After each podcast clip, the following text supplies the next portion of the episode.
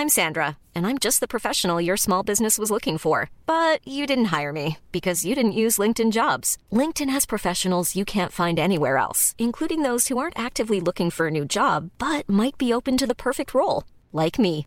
In a given month, over 70% of LinkedIn users don't visit other leading job sites. So if you're not looking on LinkedIn, you'll miss out on great candidates like Sandra. Start hiring professionals like a professional. Post your free job on linkedin.com/people today.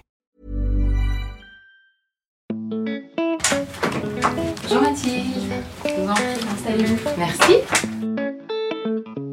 Je vous propose maintenant qu'on se connecte avec notre experte. Qu'est-ce que c'est que le harcèlement scolaire? Que le haut potentiel? Qu'est-ce qu'on appelle une famille recomposée? Le cerveau de l'enfant est extrêmement malléable. C'est un biais culturel. Ce stress chez les enfants s'exprime souvent par.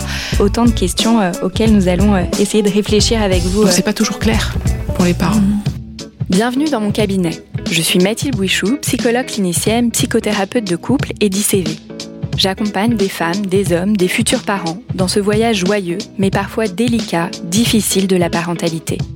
Les parents parfaits n'existent pas. La parentalité est une découverte de l'autre, mais surtout de soi. Une occasion de se confronter à ses propres forces, mais aussi à ses limites et à ses freins. Car les enfants ont avant tout besoin de parents humains. C'est sur ce chemin que je tente de vous accompagner.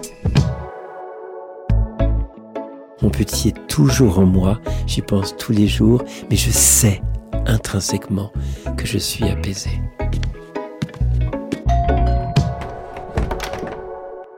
Dans la première partie de cet épisode de parentalité, nous avons évoqué avec Christophe Forêt ce qu'est le deuil, ses particularités quand il s'agit de la perte d'un enfant, son processus et ses étapes. N'hésitez pas à aller écouter ce premier épisode si ce n'est pas déjà fait.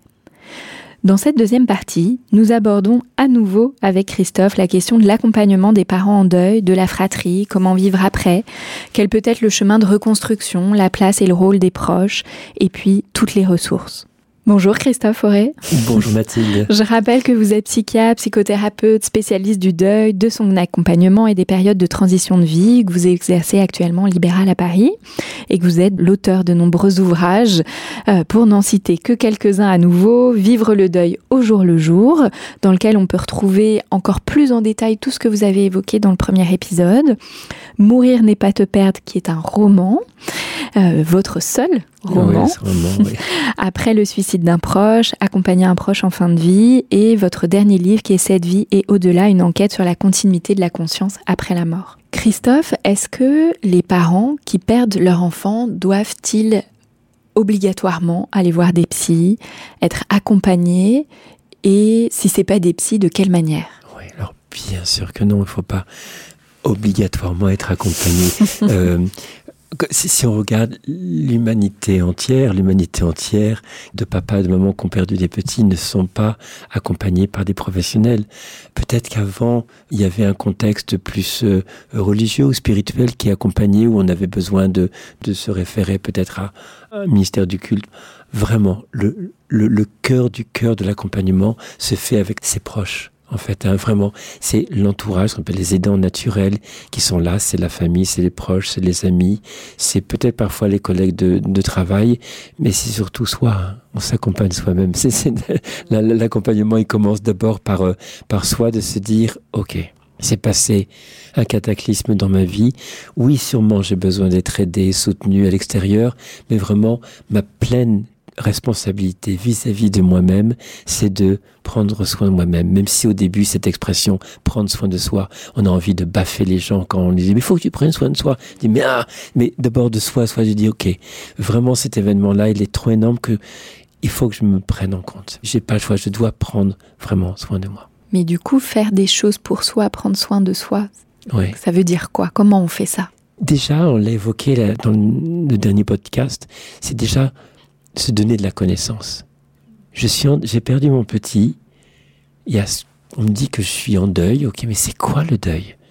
Hein, C'est quoi le deuil? C'est quoi? Qu'est-ce que c'est ce truc-là? Donc j'ai peut-être besoin de lire des livres, de regarder des vidéos, d'écouter des podcasts, de pour vraiment d'abord avoir un peu de connaissance du territoire dans lequel je suis rentré et dont j'ignore complètement tout et que je vois très clairement que notre société ignore tout également. Donc déjà, prendre soin de moi par un apport de connaissances, de, des vidéos, des, enfin, des, choses comme ça, pour dire, OK, ah c'est ça, ah, c'est ça les étapes. Ah, c'est ça que j'ai vu. Ah, c'est normal que je vis. Parce que prendre soin aussi de soi par la connaissance, c'est se rassurer sur le fait que ce qu'on est en train de vivre est normal. Très décalé par rapport à ce que vivent les autres gens. Bah oui, ils sont pas en deuil. Mais moi qui suis en deuil, j'ai besoin d'avoir ces points de repère-là. Donc déjà, prendre soin de soi au niveau connaissance. Après, c'est se dire, il y a une telle violence qui m'est faite que comment je prends soin juste très basiquement de moi. Comment, si j'avais pris un choc, qu'est-ce que je ferais hein? Ben, J'essaierais d'aller où ça va mal. Euh, comme je suis épuisé, ben, je vais peut-être essayer de mieux dormir, aussi du mal à dormir, peut-être prendre peut-être des trucs pour dormir ou des trucs naturels ou autres. Si je me sens tellement fatigué, épuisé, ben, peut-être que même si j'ai pas envie. Aller marcher, faire un petit peu de, de, sport, reprendre un petit peu le sport, même si j'ai pas envie. Mais euh, petite parenthèse sur le envie, pas envie. Quand on est dans le processus de deuil, on a envie de rien. Hein. Si on dit, il faudrait que j'aille marcher, j'ai pas envie, j'ai pas envie. Il faut rajouter le module, ça m'est utile, ça m'est pas utile. Hein. On peut se dire, ok, j'ai pas envie d'aller faire un tour dans le parc, mais est-ce que ça m'est utile ou ça m'est pas utile? Oui, ça m'est utile parce que je prends l'air quand même. Donc je ne vais pas me raconter l'idée que j'ai envie, mais ça m'est utile, donc je le fais quand même. Euh, il y a des amis qui nous invitent à dîner, j'ai pas envie. Ils me gonflent, j'ai pas envie. Mais on dit, de soi à soi, c'est, est-ce que ça m'est utile Bah oui, ça m'est utile parce que je peux pas couper tous les liens avec les gens. C'est des gens quand même qui, quand je passe du temps avec eux, me font du bien. Donc j'ai pas envie, je vais pas me raconter une histoire que j'ai envie, euh, mais j'ai pas envie, mais ça m'est utile, donc j'y vais quand même. Vous voyez, quand on chemine avec ce, ce mmh, module-là, ça, ça, c'est vraiment intéressant cette question. Et là, en vous écoutant, j'entends plein de, de femmes que j'accompagne euh, qui, en effet, ont pas envie oui. et sont tiraillées entre le besoin de se protéger, notamment quand il s'agit de voir d'autres femmes enceintes ou d'autres oui, enfants oui. de l'âge de l'enfant de notre oui. enfant au moment oui, où il est décédé. Et du coup, à la fois, il y a ça peut me faire du bien, mais ça sera aussi douloureux. Oui. Ce qui est douloureux, c'est que c'est juste la confrontation avec ma réalité telle qu'elle est. Et cette réalité-là, j'ai beau essayer de la fuir, de la mettre à distance, c'est ma réalité. Et donc peut-être prendre soin de soi, ça peut être aussi de dire, OK, il y a des confrontations réelles qui sont difficiles, mais le processus de deuil que je traverse, il m'invite en douceur, hein, sans me faire violence, mais il m'invite quand même à rencontrer la réalité telle qu'elle est. C'est pas accepter la mort de mon enfant, c'est différent. Je vais pas dire parce que parfois ce sera tout jamais inacceptable d'avoir perdu mon petit. Ce que ce que je dis, c'est rencontrer le réel tel qu'il est et juste se dire ceci est et je vais pas nier ceci. Ok, ceci est. Je suis dans la peine quand je vois une autre maman qui est, qui est enceinte, mais ceci est. Et c'est douloureux peut-être pour moi de la, de la voir. Bon, si c'est trop douloureux, je ne vais pas la voir, mais, mais peut-être que me confronter à cette réalité me permet aussi de m'ajuster intérieurement euh, sur euh, la réalité de ce que je suis en train de, de vivre. Hein, on parlait de prendre soin de soi, ça peut être aussi décider les circonstances dans lesquelles on veut se mettre ou pas. Si c'est insupportable de passer devant une, devant une cour de récréation, on fait un détour et, et, on change son parcours. Si c'est insupportable d'aller en vacances de, dans la maison de famille où tous les les, les, les cousins, sont là et on se dit je peux pas y aller. Alors ça fait parfois des problèmes de famille, oh elle est chiante. Euh, mais non je peux pas y aller. Je pourrais y aller sûrement un jour, mais là pendant peut-être un an ou deux ans c'est trop difficile. Je, je je je peux pas y aller. Mille circonstances comme ça, décider de prendre soin de soi, ça peut être aussi décider de comment je vais parler de ce qui se passe à, autrui. Donc on peut décider en soi de se dire, ok, j'ai eu un enfant, j'ai plus d'enfants dans le monde, mais quand on me demande t'as un enfant, je vais pas dire non, je vais dire oui, j'ai un enfant. Et apprivoiser progressivement tout l'émotionnel qui émerge en moi quand, quand on me pose cette question-là et que, et que je, oui, enfin non, euh, oui, enfin deux, enfin j'en ai deux, enfin trois, deux, enfin deux, euh, et qu'on s'enlise et on, et on est super malheureux parce qu'on a dit qu'on avait un enfant alors qu'on en a eu deux, qu'il y en a juste un qui est, qui est décédé. Donc c'est aussi se dire, ok, tiens, là, pendant plusieurs mois, plusieurs années, je vais être dans une période d'un petit peu de mouvement, d'ajustement à une nouvelle réalité qui est tellement violente que ça m'a sollicité à plein plein d'aspects de ma vie, socialement, émotionnellement, physiquement, spirituellement. Donc euh, c'est une vraie décision d'être, je vais essayer d'être le plus proche de moi en vérité et ne pas me aller plus loin que ce que je peux aller. C'est déjà ça le premier truc de prendre soin de, de soi, de soi à soi. Il y a d'autres accompagnements euh, possibles. Euh, là, je pense notamment aux associations, aux Ouais. groupes euh, d'échange entre parents ouais, endeuillés. Est-ce que c'est là aussi Alors ça, ça, c'est vraiment bien parce que parfois les gens ont pas envie d'aller voir des psys parce que les psys, c'est le mot est péjoratif, on dit ce sont les sachants, c'est ceux qui savent, bah, bah, bah, bah, bah. Et, et on n'a peut-être pas envie. On a surtout peut-être envie, et pas tout le monde, hein, vraiment, vraiment pas tout le monde, d'aller voir des gens qui vivent la même chose parce qu'on est un petit peu perdu, ou alors parce que l'entourage n'arrive pas à entendre ce qu'on a à dire, de la spécificité de cette peine-là, ou parce que l'entourage a des enfants et que, et que ça les fait flipper simplement d'entendre parler de la mort d'un enfant et qu'ils ferment les portes ou les cœurs, en tout cas on n'y arrive pas. Et donc c'est là où les associations peuvent vraiment être bénéfiques. Alors il y en a plusieurs, hein. il y a certaines fédérations, certaines qui sont plus parisiennes, hein, pardon pour les gens qui écoutent dans la France. Il y a Vivre son deuil, il y a euh, Apprivoiser l'absence, il y a euh, Jonathan Pierre Vivante, il y a euh, Naître et vivre pour le deuil périnatal, il y a Phare enfant parent pour le deuil après le suicide d'un enfant, et plein d'autres petites euh, associations qui ont véritablement euh, des antennes un peu partout dans, en France. Donc c'est vraiment, on peut facilement faire une recherche sur Internet et on trouve, euh, on trouve soit les associations, soit peut-être des professionnels qui sont plus formés, qui ont par exemple été formés par un diplôme universitaire hein, de soins palliatifs et de deuil comme celui qui existe. Il y en a un à Amiens, je crois. Il y en a un autre euh, où j'interviens à l'espace euh, éthique de l'hôpital de Paris Assistance publique, à l'hôpital Saint-Louis. Ça peut être utile de voir des psys qui sont formés aussi à, à, à l'approche du deuil parce que tous les psys ne connaissent pas le deuil. Pour les associations, ça peut être des choses, parfois certaines euh, ont de l'aide téléphonique. Hein. il y a des lignes d'écoute Il y a des, des- des lignes d'écoute. Il y des a forums de discussion. des forums de discussion, donc c'est plus par écrit. Euh, il y a des, des groupes Facebook aussi qu'on peut trouver où il y a vraiment un autre mode de- d'échange. Mais on est entre pairs, hein, P-A-I-R-S, en tant que personne qui traverse les mêmes et, et un soutien mutuel qui est là. Il y a des associations comme par exemple Jonathan Pierre Vivante, il propose des groupes ouverts.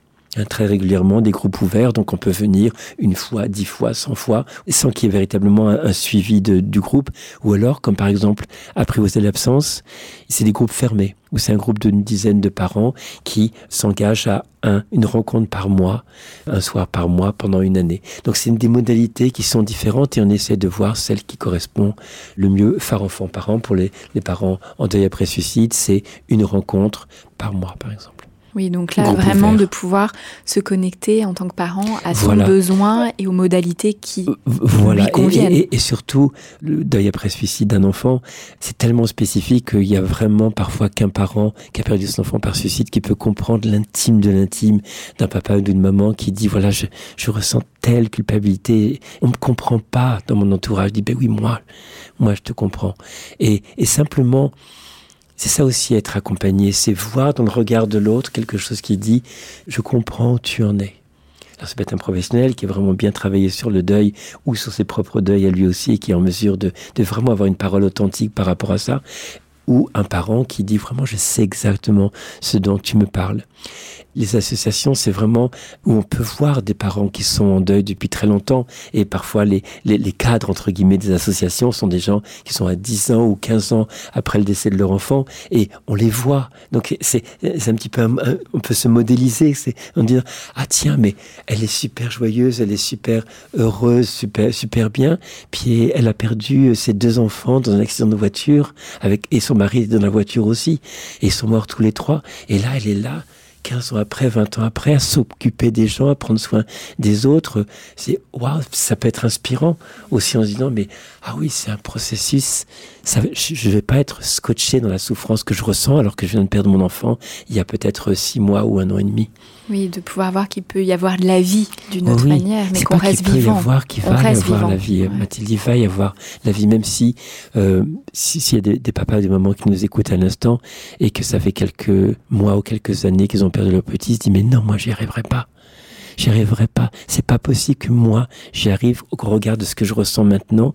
C'est le vide, c'est le gouffre, c'est l'absence totale de sens. Il y a des milliers de gens qui m'ont dit ça. Vous nous disiez, Christophe, euh, donc les premiers accompagnants, ce sont les aidants naturels, Ouais, la ouais. famille, les proches. Alors moi, j'entends beaucoup que la famille, les proches, ils font des maladresses, euh, ils savent Ah bon pas, ils, ils Ah bon méconnaissent le, processus. non, non, tout en tout cas, qui sont là, qui veulent oui. aider, Oui. euh, mais que c'est difficile aussi d'être à cette place-là, de comprendre l'intimité de ce Oui, qui est vécu. Qu'est-ce que vous auriez envie de dire aux proches, aux familles, Alors, que aux vous avez un kit de survie Ouais, Pour aider, c'est- le kit de, le kit de survie, ce, ce serait quoi? D'abord, faut avoir envie hein, d'aller de- devant cette souffrance-là, mais surtout ne pas avoir peur. On va pas être contaminé par la souffrance de l'autre, on va pas être écrasé par la souffrance de l'autre, mais on peut vraiment faire une différence en décidant oui, j'ai envie d'être présent à toi. Et il y a des questions toutes simples. Trois questions puis cinq tiroirs. Première question, ça va être qui as-tu perdu? Mais raconte-moi, c'est qui ce petit pour toi c'est qui le lien avec lui?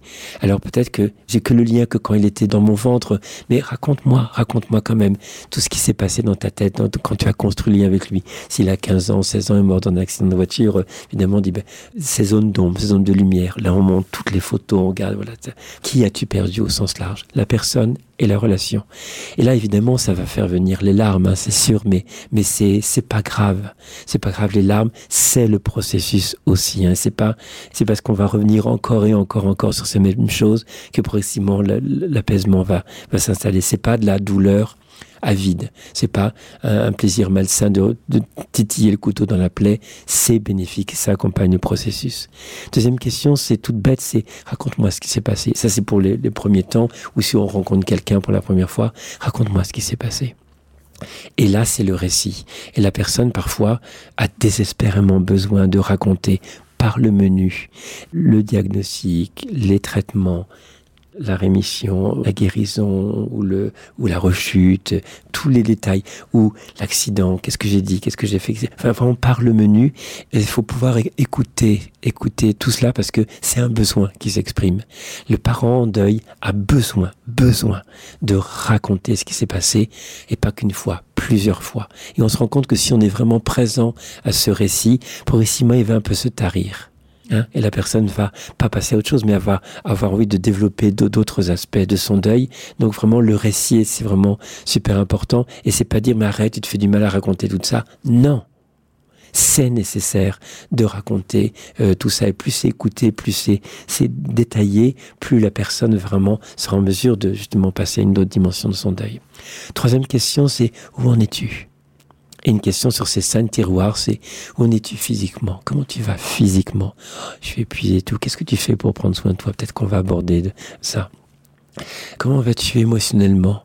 Et là, c'est la place à parle-moi de ta culpabilité, parle-moi de ta colère, parle-moi de ta peine, parle-moi de ton désespoir, parle-moi de voilà mettre des mots sur euh, tout ce qui fait mal euh, en, soi.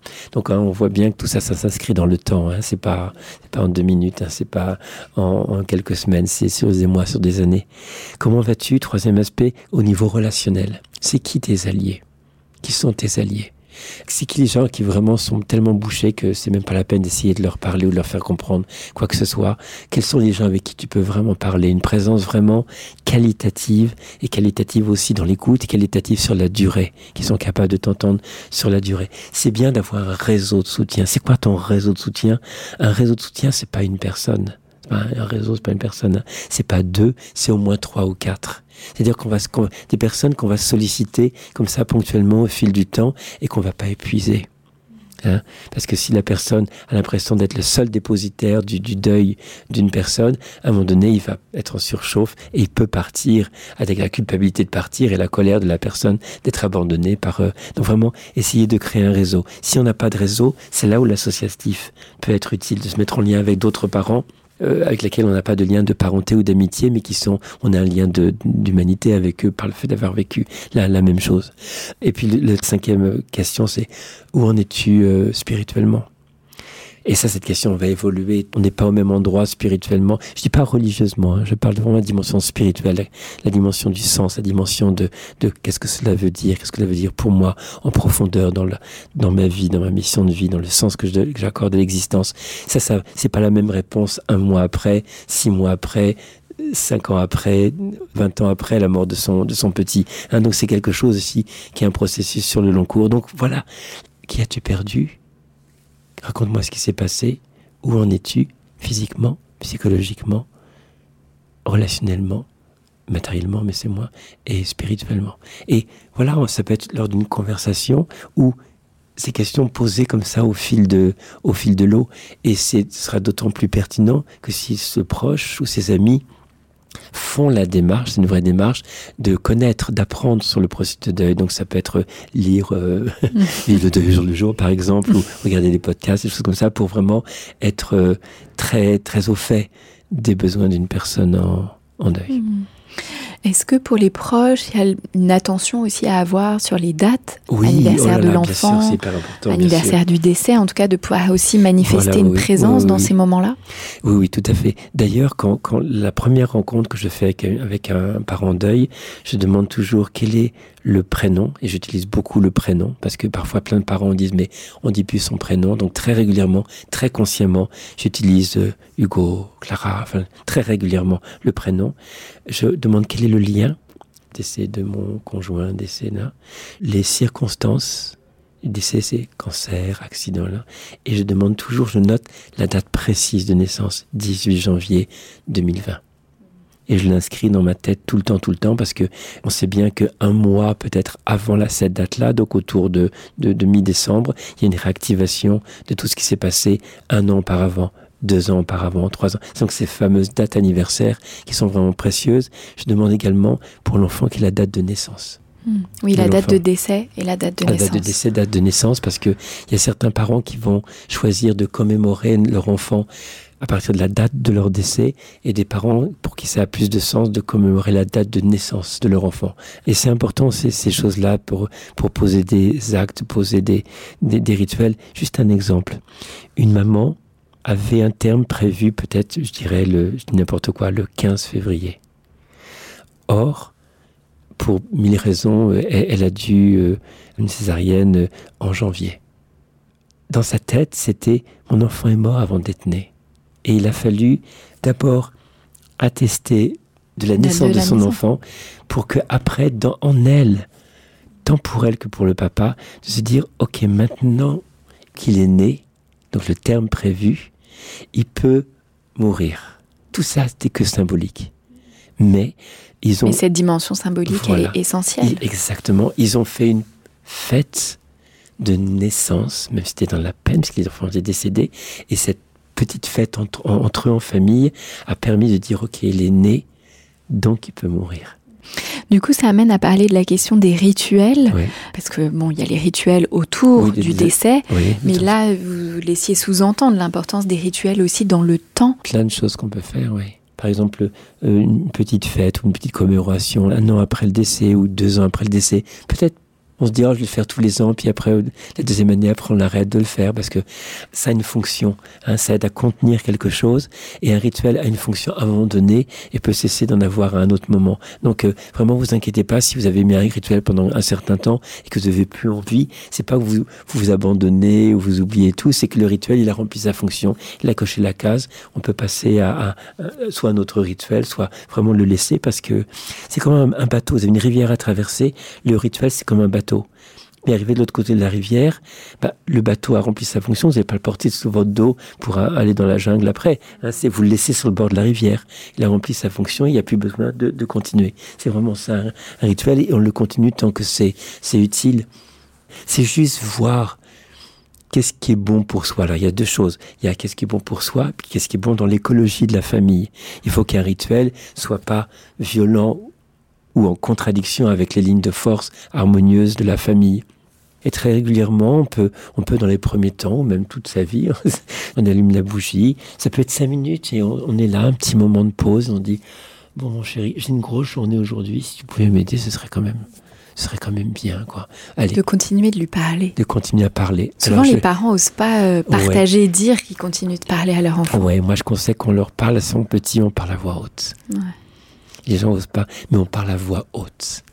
Hmm. C'est vrai, hein c'est pas parce qu'elle est plus dans le monde et que la mort a signifié cet arrêt dans le monde que on n'a pas préservé un lien. Et le processus de deuil crée les conditions pour pérenniser ce lien tout le reste de sa vie, du moins tant qu'on est vivant, avec peut-être une fois qu'on passe de l'autre côté, euh, retrouver son enfance. C'est ce que nous enseignent les les Ah, J'allais y venir justement ça, par rapport à cette dimension spirituelle et la question des signes. Oui, les signes, bien sûr. Euh, Est-ce que c'est des choses que vous entendez de- chez les parents en deuil que vous- Extrêmement fréquemment.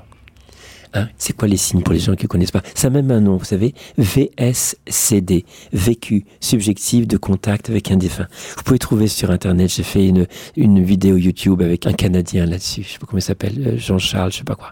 Les VSCD, c'est très étudié. C'est After Death Communication, ADC. En anglais, c'est très étudié par les anglo-saxons. Et je, je le mentionne justement dans mon dernier bouquin, là.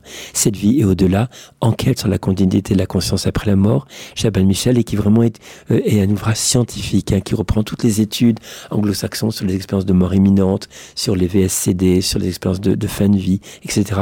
euh, pour vraiment se rendre compte que dans le pays anglo-saxon, il y a vraiment une avancée euh, sur l'étude scientifique de la continuité de la conscience après la mort. Et donc les signes, les proches, les parents m'en parlent, les proches en général, mais les parents m'en parlent vraiment beaucoup. C'est quoi les signes? C'est sentir soit très fort la présence de son enfant. Comment? C'est souvent quelques secondes. Hein. C'est pas, euh, on peut le sentir tout le temps, mais de façon très très prégnante pendant quelques secondes.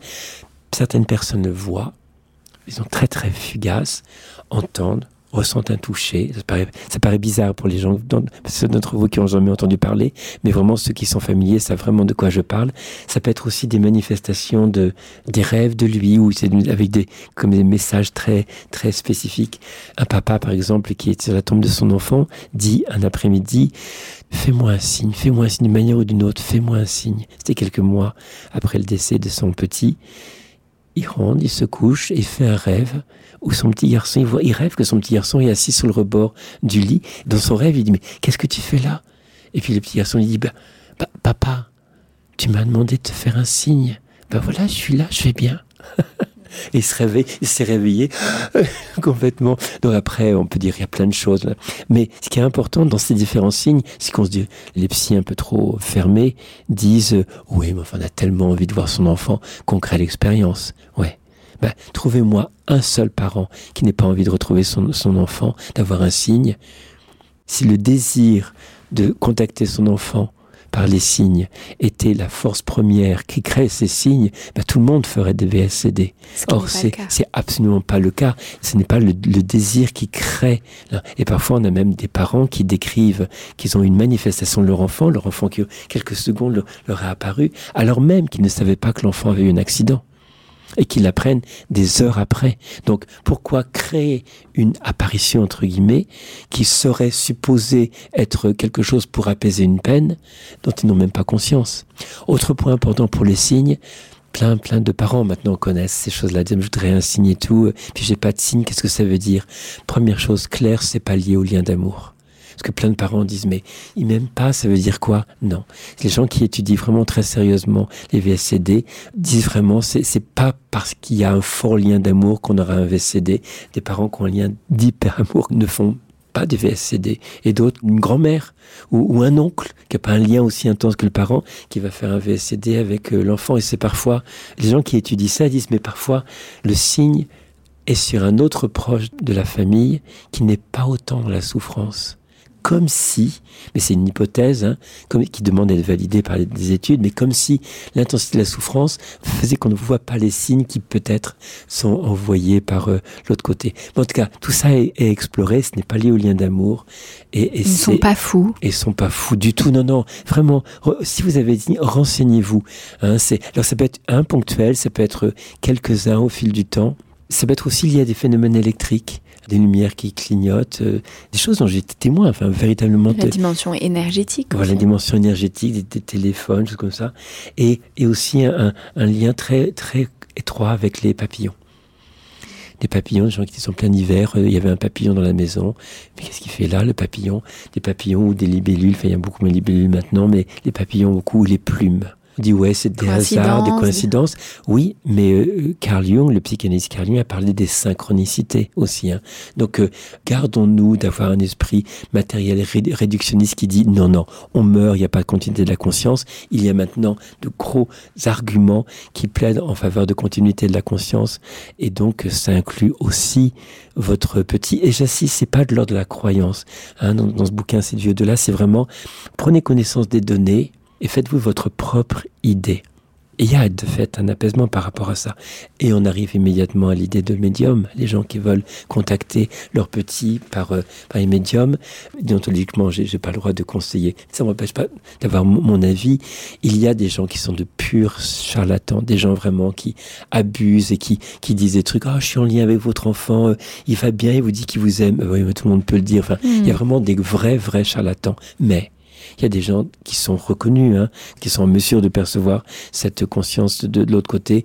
Je conseille ni des conseils, parce que de toute façon, les gens le font.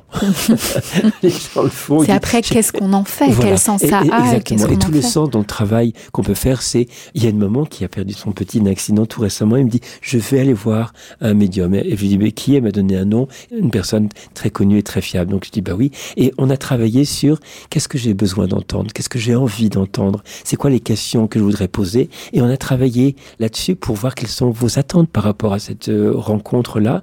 Et quand ce sera passé, après, où les gens me disent j'ai été voir et ben, qu'est-ce qui s'est passé, comment c'est passé, quel niveau d'apaisement ou pas, est-ce que ça soulève d'autres questions ou pas, quel est l'impact euh, sur vous? Et euh, pourquoi je, je, dis ça? Parce que quand on parle de toutes ces les signes, donc des choses non spontanées, non sollicitées, ou des, des, séances que les gens vont solliciter auprès de médiums.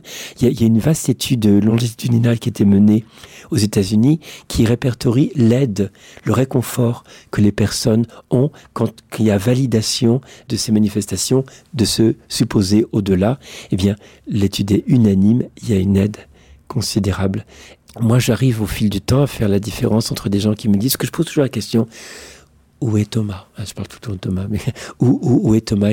Un, un, parent peut me dire, il n'est plus rien, il est que dans mon cœur, parce que quand ça s'arrête, ça s'arrête, il n'y a plus rien. Et, ou alors la personne dit, bah, je crois que je sais pas trop quoi croire, mais il y a peut-être une continuité. Eh bien, souvent, c'est pas tout le temps, mais le, le fait de croire qu'il n'y a plus rien, c'est plus aride. C'est plus dur. plus aride.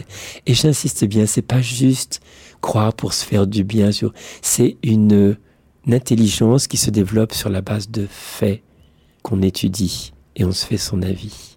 On n'est pas dans le mysticisme, on n'est pas dans le paranormal, on est vraiment dans les données. Et si vous lisez l'anglais, donnez-vous accès, parce qu'il y a énormément de travaux d'universitaires qui travaillent là-dessus, euh, tant en Angleterre qu'aux États-Unis. Donc c'est sérieux, c'est vraiment sérieux.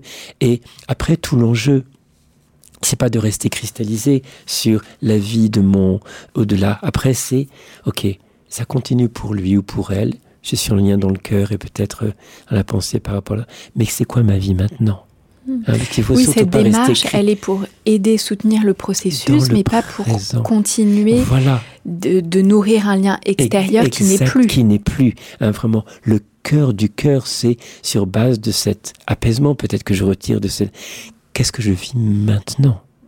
Et c'est ça le cœur du cœur et l'essentiel, c'est qu'est-ce que je vis maintenant?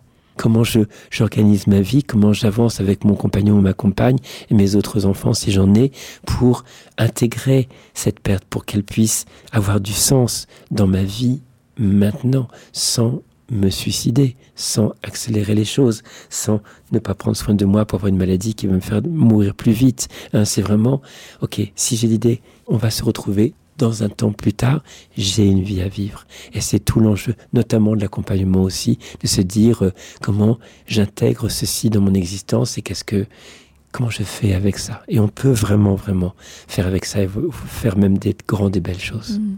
Tout à l'heure, vous nous disiez, Christophe, que le processus de deuil est un processus individuel, singulier, qui ramène à l'intérieur de soi. On entend beaucoup dire que les couples, après avoir perdu un enfant, pour une grande majorité d'entre eux, se séparent. Est-ce que c'est quelque chose que vous observez? Faux, archi mm. faux, archi faux. Parce que quand on dit ça, on a oublié un bout de la phrase, ce qui est les parents se séparent après le décès d'un enfant si, c'est la phrase qu'on a oubliée, si avant le décès de l'enfant, il y avait des gros dysfonctionnements dans le couple. Mais si un couple est parfaitement uni pas parfaitement uni, enfin uni comme on peut être uni, quoi. en tout cas, que ça fonctionne globalement correctement, et bien. Correctement, très très souvent, ça, au fil du temps, hein, ça, ça, va renforcer le lien. On n'a vécu une expérience unique ensemble, et même si on divorce, on reste euh, souvent lien parce qu'on a été marqué par une expérience qui n'a pas d'autre pareil. Hmm, ça me semblait important de, oui, oui, oui, c'est important. Est-ce qu'il y a une dernière chose, Christophe, que vous aimeriez dire aux parents en deuil qui nous écoutent ou à leurs proches? La question fatale. La, la, question fatale. en tout cas, quelque chose qu'on aurait peut-être oublié ou pas. Oh, non, que, euh, oh, on a dit beaucoup de choses, mais un truc tellement bête, mais parce que vraiment, je vous le dis, avec, euh, en ayant derrière moi des centaines et centaines de parents que j'ai pu croiser ou accompagner, c'est ça va aller. Même si ça vous paraît impossible que ça aille mieux, ça va aller. Hein? Tu vas être transformé à tout jamais. À tout jamais, il y a quelque chose qui va plus être pareil. Mais fais confiance, c'est quelque chose de bénéfique, de doux, d'intelligent qui œuvre en toi. Ton petit, tu vas l'installer en toi à tout jamais. Honore sa vie par le fait d'avoir une belle, grande vie accomplie. Ça va aller. T'inquiète pas, ça va aller. C'est ça que je voudrais dire au papa ou à la maman qui nous écoute là. Merci beaucoup, Christophe. Je recommande souvent euh, des livres, des vidéos, des podcasts. Euh, alors, est-ce que précisément, moi j'ai toute une petite liste, j'ai Oui, oui. repéré plein de choses, euh, mais est-ce que vous, vous- voilà, il y a quelque chose en particulier que vous aimeriez recommander pour les parents en deuil? Et leurs proches Oh, il y a tellement de ressources que ce serait pas donner justice. Euh, oubliez pas que des, des parents en deuil, c'est aussi des, une fratrie en deuil. hein. Il faut, on n'en a pas parlé, mais c'est vraiment important qu'il y ait aussi des petits livres pour euh, j'ai perdu mon petit frère, j'ai perdu ma petite sœur, enfin, qui, qui ait une vraie, vraie place accordée aux, aux membres de la famille dont on n'a pas parlé, des frères et sœurs. Je donne des pistes aussi hein, sur mon Oui, site. sur hein. votre site internet, il y a aussi le site internet Mieux traverser le deuil Mieux auquel vous avez le deuil, bien sûr. Oh, alors, mon participé. Dieu, j'ai oublié de mentionner. Mieux traverser le deuil, où il y a vraiment énormément de, de ressources, de vidéos, de Facebook Live que j'ai enregistré aussi avec euh, cette équipe. Moi, je vais quand même recommander quelques livres. Alors, Oui. évidemment, à nouveau, votre livre Vive le deuil au jour le jour. Euh, il y a aussi le livre d'Hélène Gérin qui est venu dans un épisode sur les ressources autour du deuil périnatal qui s'appelle Dans ces moments-là et qui est vraiment un guide aussi pour aider les parents et les proches à qu'est-ce qu'on peut faire, comment Ouais, on peut aider, comment on peut soutenir. Donc, oui. c'est un très beau livre. Et puis, j'aurais aussi envie de recommander le livre d'Anne Dauphine Julien qui s'appelle La consolation. Elle, elle partage aussi très- oui, euh, le- beau, là, c'est le oui. deuil de, de ces deux filles. C'est très très beau et, et très touchant. Je recommanderais aussi plusieurs documentaires, alors notamment Et je choisis de vivre, Oui. auquel aussi vous avez participé. Dedans. Donc, qui est le parcours d'une maman qui a perdu son fils, Amandine, Amande, Amande, Amande, en fait. Amande. euh, et qui est partie marcher, qui a fait plein de rencontres sur ce chemin euh, pour cheminer euh, dans ce processus. Et puis il y a aussi plein de podcasts. Alors on peut vous retrouver dans euh, plusieurs épisodes, je crois, du podcast Métamorphose. Ah, un seul. fait, oui, Alors c'est l'épisode 262, Aimer par-delà la vie et la mort. Il y a aussi le podcast Mortel, le podcast de la mort et du deuil, voilà, qui sont Oui, aussi des il y en a plusieurs, oui, comme voilà, ça, qui sont aussi euh, des, En fait, des ressources. que je me répète tout le temps. J'ai comme un, un, un perroquet euh, qu'on pose sur son perchoir et qui raconte les mêmes choses, mais c'est important d'entendre encore et encore et encore les mêmes choses. Il y a des vidéos sur YouTube aussi où j'allais plusieurs conférences qui peuvent être Notamment euh, une vidéo avec Stéphane Alix de Inexploré sur les dimensions du deuil. utiles. Oui, elle est vieille. Oh, Elle est vieille, mais elle est remarquable. Et j'ai plein de cheveux à l'époque encore. Plein. je les rase. Un immense merci Christophe Merci, Fauré merci à pour vous, tout ce que vous avez euh, Et bon courage partagé. pour les parents, vraiment. Ne vous inquiétez Mm. pas, ça va. On pense fort à eux. Ça va aller, ça va aller. Je rappelle que vous êtes psychiatre, psychothérapeute, spécialiste du deuil et de son accompagnement. Merci beaucoup. Pour ceux qui nous écoutent, je vous rappelle que vous pouvez nous suivre sur Facebook, Instagram et nous écrire à l'adresse suivante podcastparentalité au pluriel à gmail.com. Si vous avez aimé, n'hésitez pas à liker et à noter et on se retrouve dans un prochain épisode. En attendant, mon livre Désir d'enfant aux éditions Solar est disponible dans toutes les librairies. Bonne lecture